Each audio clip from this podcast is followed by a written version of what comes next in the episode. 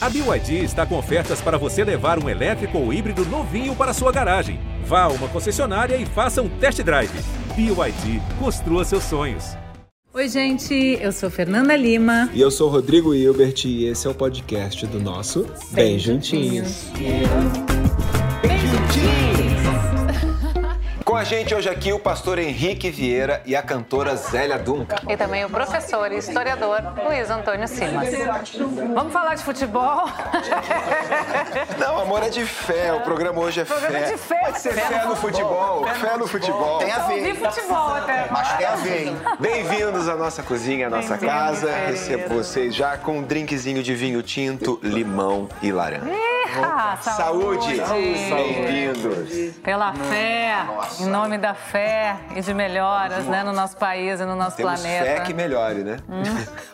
Tem que ter, né? Olha, eu quero começar perguntando para vocês aqui sobre aquelas pequenas crenças que frequentam o nosso imaginário desde criança, assim. Vocês têm alguma superstição, assim, que nunca falhou? Alguma coisa que passou de vovó para mamãe para filho? Eu tenho várias, mas vou deixar vocês falarem primeiro. Isso é superstição ou mania? Mania acho que é mais mania que você assim. nem sabe nem o que, que é, né? É, tem muita gente que para cantar faz muitos rituais que tem que ser mega respeitados. Eu não consigo pisar no palco com o pé esquerdo, que é uma besteira. Uhum. Mas vou. Mas não vou adianta, sempre... né? A não adianta. Avião, eu faço aquele passinho, assim, avião, opa, pé direito. Sempre pé direito. Não, jogador de futebol entrando no campo dá três pulinhos, né? É. Naquela benzida. Eu tenho tradição familiar. Tem duas que eu nunca rompi. A primeira eu sou devoto de São Longuinho. Tá. E eu, durante muito tempo, achei que nem existia. Quando eu descobri que São Longuinho existia, eu fiquei de uma felicíssimo. Então é perder qualquer coisa meu São Longuinho, eu prometo que vou dar três gritos e não sei o quê. E pulo, você pula e grito. Pulo e grito. Ah, você pula é, e grita. Pulo e grito. É tem que pular e falar São Longuinho, São, São Longuinho. Se eu achar determinada coisa, eu, vou dar acho, três eu vou dar três gritos e três pulos. Mas, ah. mas é pra achar ou é comemorando o que achou? Não, comemorando não, o que achou. Que achou é, é, é, uma prova, né? é que nem Santo Antônio, é mediação com o santo. Ó, vou é botar de cabeça né? pra baixo no poço. Tá, e se você estiver na rua e achou? Aí você pulando e e gritando. São três gritos e três pulos. Você tem que gritar. São, bater na madeira e são Brás. São Brás. Ah, que é o santo que cura o, o engasgo. É, né? O santo ligado a problema de garganta, porque dizem que São Brás curou uma criança tirando um espinho da garganta dela.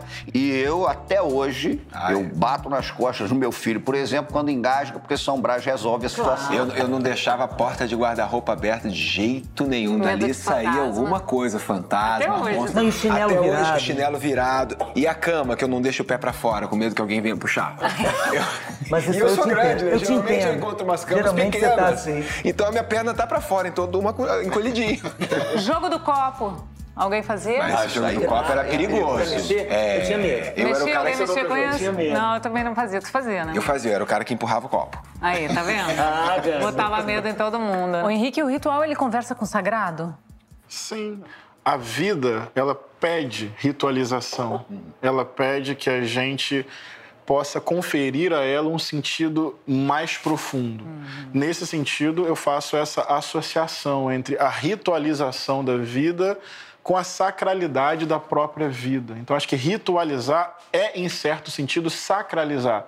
Mas rito, festa, encantamento, lúdico, brincadeira e sacralidade, eu acho que isso tudo está necessariamente interrelacionado. O, o Henrique, e tem um detalhe: nós somos um povo que profana o sagrado e sacraliza o profano o tempo todo. Exato. Então a dicotomia entre sagrado e profano, Sim. né, ela não faz sentido nenhum pra gente. E você vai... se misturam É lógico, festa, você né? vai pra festa do Círio de Nazaré, ali você tem evidentemente a presença da devoção à Virgem Sim. de Nazaré, mas ao mesmo tempo você vai ver que tem brincadeira na quermesse. É isso. Ao mesmo tempo tem barraquinha do beijo, né? Ao mesmo tempo você come uma maniçoba. Então o, o sagrado e o profano aqui vivem numa inclusão encruzilhada. Uma escola de samba não entra numa avenida sem pedir licença, sem licença. a quem de direito. Então é um espaço profano que está sendo sacralizado. E o sagrado é profanado o tempo todo, é isso. É bonito isso Muito do Brasil, bom. né? Só a gente bonito. tem isso, eu acho, né? Rosélio, o, o que é o sagrado para você? Sagrado para mim é liberdade. Eu não tenho religião, mas gosto, acho lindos os rituais, respeito muito, já participei de vários, adoro participar. Acho que se eu tivesse uma religião e fosse devota de uma religião, seria o candomblé. Uhum. Mas tenho, tenho, me inteirado muito sobre, sobre o evangelho, muito por causa de Henrique, coisas que eu vejo dele, livros que eu estou tentando ler. Li o livro do Juliano Spaia, chamado O Povo de Deus. Por que os evangélicos são importantes? Para mim foi importante para caramba começar a olhar para para isso de outro jeito, com menos preconceito, sim, né? Sim, Porque sim. eu sou da comunidade LGBTQIA+. Sim. Então, e, e, me sinto, sempre me senti muito ameaçada, né? E, e, passei a ver isso com mais calma. Sim, porque também tem tantos representantes agora interessantíssimos, né? Falando pois é, isso. progressistas e é... de, de, braços abertos. Né? Os mitos, eles nascem para tentar explicar o inexplicável? É, o mito, na verdade, é uma explicação do mundo, é. né? E o mito tem um sentido de coesão para um determinado grupo. E é interessante porque o mito está ligado ao rito, né? O mito explica e o rito, de certa maneira, dramatiza o mito para que ele seja lembrado pela comunidade. É bonito é, demais. É, querido, é isso. Ora, a fé é a certeza daquilo que esperamos e a prova das coisas que não vemos. Henrique, qual a diferença entre fé e religião? Nossa, que interessante. Olha, eu creio, até do ponto de vista bíblico, da espiritualidade cristã, a fé é um impulso, é uma resposta diante da beleza e também da dramaticidade da vida. Porque a vida é ao mesmo tempo muito potente e cheia de possibilidades. É uma experiência única, ser e estar vivo. Mas ao mesmo tempo que a vida tem essa potência, essa abertura, esse desejo permanente, ela é contraditória, finita, precária, falível. A fé é uma resposta do coração humano diante dessa condição humana de potência e de finitude. Então a fé é essa busca por sentido, essa busca por um propósito, essa busca por impregnar essa experiência radical, bela e finita de alguma coisa que seja profunda. A religião eu acho que a gente já joga mais para o campo da história. A gente tem uma questão que é histórica, é o monoteísmo. O monoteísmo, a rigor, trabalha com uma perspectiva que pode ser muito problemática. Porque se você acredita que existe um Deus e é o seu Deus, você pode partir do pressuposto de que o Deus do outro não é legítimo. Não é legítimo. E aí é um problema muito sério. Né? É, é... é guerra. E o monoteísmo te leva a trabalhar com uma ideia que diversas religiões do mundo não têm que é a ideia da conversão. Uhum. É a ideia de que você precisa converter o outro. Né? Eu venho, por exemplo, de uma experiência religiosa de criança, é, de uma realidade em que você não quer converter ninguém. Qual é a tua é, eu sou, Eu cresci dentro de terreiro. A minha avó era uma Ialorixá, que veio de Pernambuco para criar uma casa de Xangô, que é o candomblé do Recife, no Rio de Janeiro. A família se aproximou muito da Umbanda também, por conta de minha mãe. É, e, ao mesmo tempo, a minha avó não viu o menor problema de ser devota do escapulário de Nossa Senhora do Carmo, uhum. da Virgem do Carmelo. Ao mesmo tempo, não viu o menor problema é, de bater nas minhas costas para que eu desengasgasse com São, São Brás. Né? Então, é, é, é, uma, é uma relação generosa. Toda árvore é capaz de dar uma sombrinha. Sim. O que é humano me interessa. Né? Eu acho que é por aí. É, toda árvore tem uma sombrinha. É, toda árvore é capaz de dar uma sombrinha. É capaz de dar uma é? sombrinha. Eu tenho uma história super é, pitoresca. Quando eu finalmente consegui comprar minha casa, que é a história né, da, da família era ter um imóvel, essa coisa do brasileiro, ter sim, uma casa. Sim. Comecei com uma poupança de 200 reais para comprar minha casa, a vida melhorou, comprar casa, né? Aí fui olhar a casa, é, e o cara foi me mostrar tudo. Então, fiquei a casa que eu moro hoje. Pô, que legal. Tá, agora, essa casa foi feita em 1933. Falei, pô, que bonito. Eu já gosto das coisas, né? Uhum. Que tem história, que tem significado. Olha, que é isso. Agora, isso aqui, a senhorinha que me vendeu essa casa pediu para não tirar daqui. O que, que é isso? É um São Judas Tadeu. Bom, eu nasci no dia de São Judas Tadeu. Eu sou a que não tem religião, tá? Eu sou a que não tem fiquei profundamente abalada com aquilo, né? Sim. né? Ela, sabe, ela me vendeu há 12 anos essa casa, ela pediu para não tirar. Então eu aqui não tem religião, uma das primeiras coisas que quem entra lá em casa, eu falo, pô, Henrique, vem cá ver o que tem aqui. Boa, boa, boa, boa. E aí, não é à toa que acontece isso, É né? maravilhoso. Eu, eu tenho uma é filha, é? eu tenho uma filhinha que é a Maria, ela tem hoje quatro aninhos. Isso conecta com o que vocês estão dizendo. Eu me sinto o pai mais, assim, exitoso do mundo quando eu faço alguma brincadeira e a Maria ri. Eu falo, nossa, eu sou o cara. Aí eu faço a minha filha rir. Aí chega alguém lá em casa, um primo, um tio, um amigo, e faz qualquer coisa. Um pouquinho engraçada também, e a minha filha ri. ri. Mas foi você que treinou. Foi você que treinou. Aí eu penso, aí eu, aí eu penso, aí eu penso, ih, rapaz, é, minha filha ri pra mim e minha filha ri pra outras pessoas. O que, que isso tem a ver com essa história? Um dia, eu pensei assim, Jesus e o Evangelho são a, a maneira como o sagrado se revelou pra mim. O riso da Maria é pra mim, mas o riso da Maria não é meu, não me pertence. Ou seja, o evangelho é o riso do sagrado para mim, mas o sagrado ri de múltiplas formas em outros lugares. Eu não sou dono do riso da Maria, eu não sou dono da experiência do sagrado e do mistério. Agora, a origem da palavra religião, né? Religare. O sentido é de ligar novamente, né? Religar. Então, sim, mas a sua religião te é, religa a quê? Por incrível que pareça, a alteridade ao outro, né? a quem está fora, inclusive, da minha, da minha religião. Então, eu acho que, fundamentalmente, essa leitura do religar ela pode ser perigosa. Porque se você acha que esse religar inclui apenas aquela pessoa que rigorosamente pensa como você, que encara o mistério como você, né, que vê o mundo a partir da sua perspectiva, se torna muito complicado. E reconhecer a diversidade a pluralidade, a beleza é fundamental. É nós a nossa somos, salvação, Nós né? somos um sarapatel. Agora a gente também tem muita fé quando a gente tá no perrengue, né? quando tá no Opa, perrengue é que a gente, que a gente invoca tudo, né? A gente chama Tem tudo. Exatamente. Não custa, né? Não custa. Não custa, né? Só tem ganho. Fernando Pessoa, Fernando Pessoa dizia que quando perguntava se acreditava em Deus, ele falava de noite. de noite, sim. Meia-noite, o grande poeta Fernando Pessoa. Meio-dia, a hora do ateísmo, aquele sol inclemente, você é materialista. Certeza. Mas quando a noite cai, Sozinho, convém, né, no convém quarto. Vem acreditar. bater um papo, né? Anoitece, cresce tudo que carece. Esse é o limite. A Rita Von Hunt, nossa querida amiga, fala que não existe cultura popular maior do que religiosidade e que a religião é um dos cimentos sociais mais fortes que existem. Vocês concordam? Concordo. Poxa, acho que sim. Sim. Sim. Eu adoro a Zélia, né? mais religiosa de todas. É, mas acho que a gente- é o que a gente vê e, e é engraçado, né? Assim, ah, entra numa igreja pela primeira vez, pô, já fez um pedido? Né? Eu entro meio assim, acho bonito e tal. Quer saber? Vou fazer, fazer um pedido, custa, né? sei lá. Nada. Entre mil nada. outras Eu acho que não tem coisas. como entender é, o Brasil sem entender essa, essa dimensão da, da mística popular e da espiritualidade, da religiosidade no cotidiano do povo.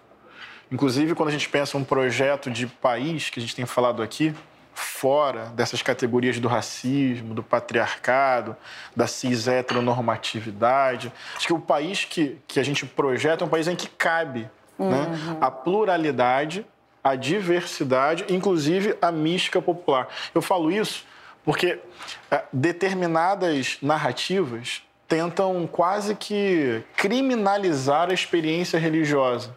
Por isso que eu falei agora há pouco, e eu tentei fazer a distinção entre experiência religiosa e o fanatismo religioso.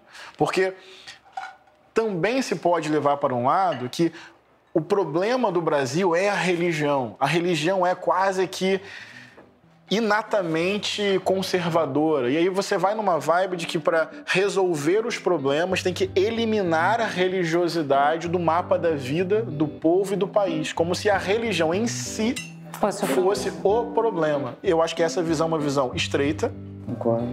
preconceituosa Totalmente. e que não lida com esse cotidiano da oferenda, da encruzilhada, do culto, do rito, da reza, da oração, do pedido, do encantamento, Sim, do deixaria o lúdico. povo completamente desamparado. E Né? da tal da rede de ajuda, né? Exatamente. Rede de proteção, de um proteger o outro. Isso é muito forte. Eu trabalhei um tempo ali na Comissão de Direitos Humanos aqui no Rio de Janeiro da Alerj. Então, o genocídio da juventude negra não era mais uma matéria de jornal ou um dado. Hum. É, era ver a mulher ali, mãe, chegando desesperada porque perdeu o seu filho para a violência. E o mais triste é que parte da sociedade é indiferente a essa morte, ou pior, comemora essa morte. Sim. Porque o racismo elege o povo negro como previamente culpado.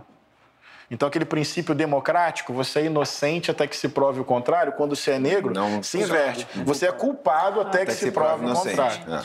É. Então, eu, quando essas mulheres chegavam lá, lamentando a, a, morte do filho, eu não consigo imaginar uma dor mais profunda do que essa. O fato é, onde eu quero chegar, estas mulheres, muitas vezes não lembradas pelo Estado, não lembradas pelas elites, cujo sofrimento é satirizado e comemorado por uma parcela da população, encontravam apoio, consolo, algum grau de companheirismo onde?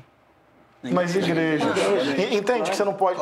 Eu, não estou aqui, espero que vocês me entendam mesmo, eu não estou, eu não estou romantizando ou querendo defender corporativamente a experiência evangélica. Quem me conhece sabe que não é isso.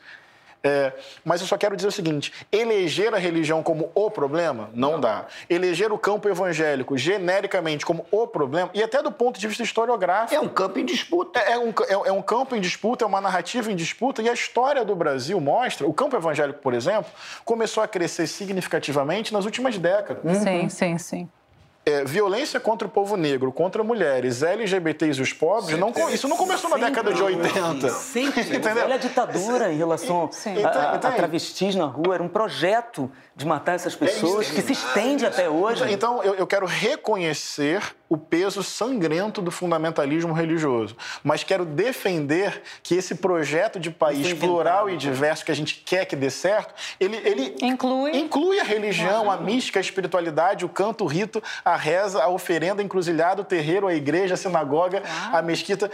Eu quero defender para a gente não generalizar e rejeitar a fé, a espiritualidade e a religião. Isso não dá conta. Uhum. Agora eu vou falar o seguinte, que a religiosidade é uma das maiores manifestações culturais populares do mundo presente presente na música, na moda, na gastronomia. Sim, mas por que, que a comida, já que nós vamos comer, né, é um aspecto tão fundamental das religiões? Eu acho que é porque a comida ela te conecta com o sagrado. Ela te conecta com o extraordinário.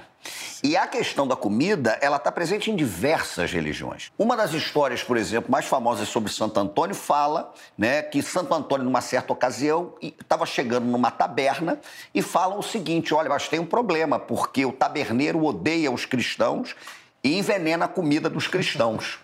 E aí Santo Antônio diz: Mas eu benzo a comida e eu vou ser o primeiro a comer. eu vou ser a boca que vai comer essa comida. E ele é, tinha fama de comer qualquer coisa. E aí Santo Antônio chega, bota uma comida na frente dele, ele benze a comida, o taberneiro tinha envenenado, ele come, é o primeiro e não morre né? Ele não teve problema nenhum, porque ele benzeu. E é muito curioso que nos cruzos da fé brasileira, Santo Antônio é aproximado em alguns terreiros a Exu, que é o Enugibarijó, a boca que tudo come. É o primeiro a comer. Nos candomblés você oferece para Exu. Dentro, por exemplo, dos candomblés, a comida é tão sagrada que ela só pode ser feita pela Iabacé, hum. a mãe que hum. cozinha. E minha avó dizia uma coisa muito interessante: quando você coloca o ebô, que é a canjica branca de Oxalá, aos pés de um assentamento de Oxalá, minha avó dizia: Você acha que Oxalá tem fome e é por isso que você está ofertando a canjica para ele? Não. Quem tem fome é você. Então, quando você dá comida para o orixá, é porque você precisa comer. Então, essa conexão com o sagrado, ela perpassa diversas experiências religiosas e o ato da alimentação é crucial. Nos candomblés, você não tem forma de fazer ritual se, se você não tiver a comida. Então, a história da comida é linda. Né? Linda. Qual é o conceito de comida sagrada, Henrique? Eu acredito que todo alimento é sagrado. A ceia que Jesus partilhava com seus discípulos e suas discípulas era, na verdade, uma refeição comunitária.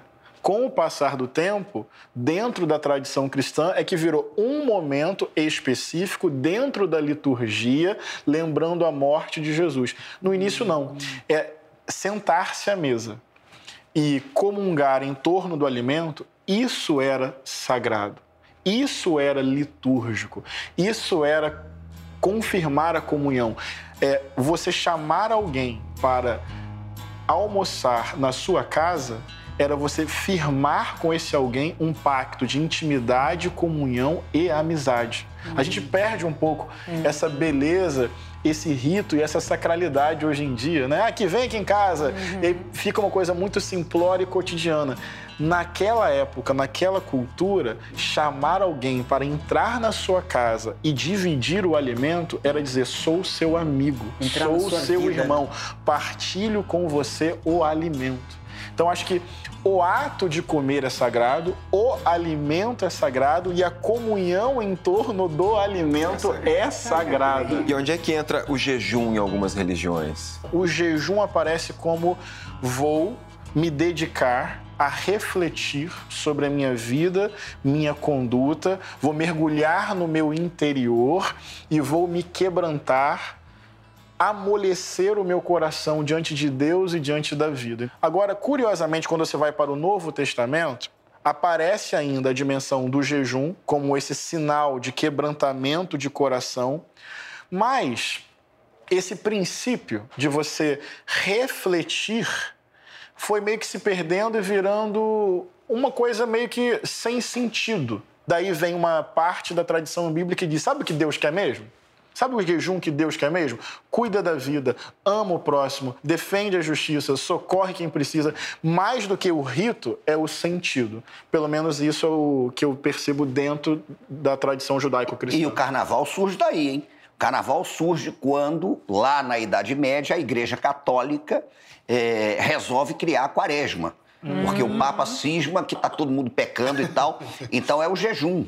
A quaresma pressupunha jejum, né? É, é, não comer carne, Isso. entrar em orações e etc. Católica. Mas o povo, né, o povo mesmo, começou a perceber o seguinte: pô, se a gente vai ter que ficar 46 vamos dias. Fazer festa. Né, vamos nos despedir depois. da carne, que é o carnevale, né? Carnevale, segundo a turma da etimologia, não é exatamente a festa da carne, mas é a despedida da carne. Hum. Então o pessoal começou começou a transgredir isso. Pô, vão me obrigar a ficar jejuando, então mas eu vou, eu vou me despedir em alto estilo. E surge o que a gente conhece como o carnaval moderno, naquela transição da Idade Média para a modernidade, né? Pela necessidade de você se despedir da carne gloriosamente, já que depois eu meter você no jejum. Ah, eu vou me despedir. E é o carnaval. Pastor Henrique, de onde vem a moralidade do sexo? Viu que eu botei até um pastor agora. É, perguntas boas, viu, gente? É, e profundas. É, eu acredito que vem de uma necessidade de controle. Então, a ética, ela se atualiza no tempo e na história.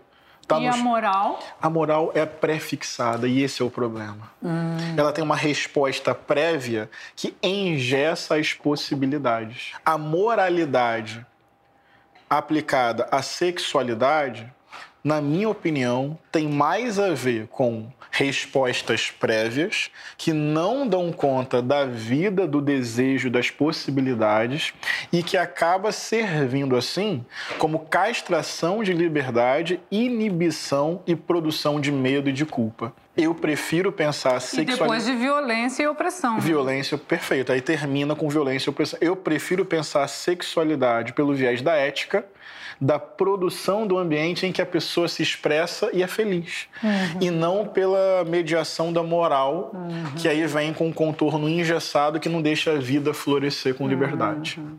Zélia, você acha que você acabou se afastando da religião por ela interferir na tua liberdade? Acho, super acho. Acho que me dá, me dá um nervoso, assim, é, ver se... Porque a, a moeda, às vezes sempre parece que a moeda que vem junto com a religião é justamente a moral. Né? Uhum. E é uma moral que é, é, esse preço, o preço que eu tenho que pagar é abrir mão de mim.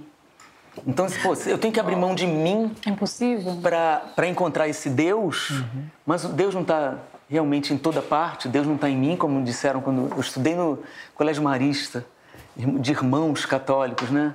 E, sabe, eu ficava assim, meu Deus, o avião caiu, morreram 300, um ficou, foi Deus? Por que, que Deus não salvou 300? Uhum. sabe? No meu, no meu curto pensamento, sabe? Então, por que, que eu vou atribuir a Deus uma vida se 300 se forem? É a pergunta, Henrique. É, eu acho que é isso, porque quando eu falei da minha experiência, é, onde está Deus diante do sofrimento e das fatalidades, das injustiças da vida?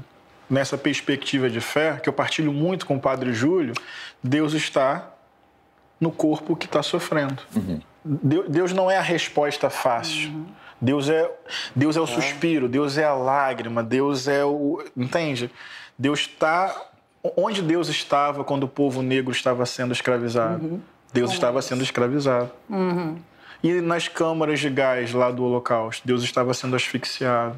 Sim. E quando as mulheres foram jogadas na fogueira da Inquisição, Deus estava Foi sendo queimado. queimado. O Padre Júlio fala muito isso. Hoje eu encontrei Deus. Ele, eh, sabe, as pessoas de rua ele fala, hoje eu encontrei Deus. Ele estava com frio, ele estava sozinho, ele estava com fome. Isso, isso eu posso acreditar. E sobre sexualidade especificamente, tem uma música. A música não fala sobre isso. Eu que vou fazer a, a o, link. o link.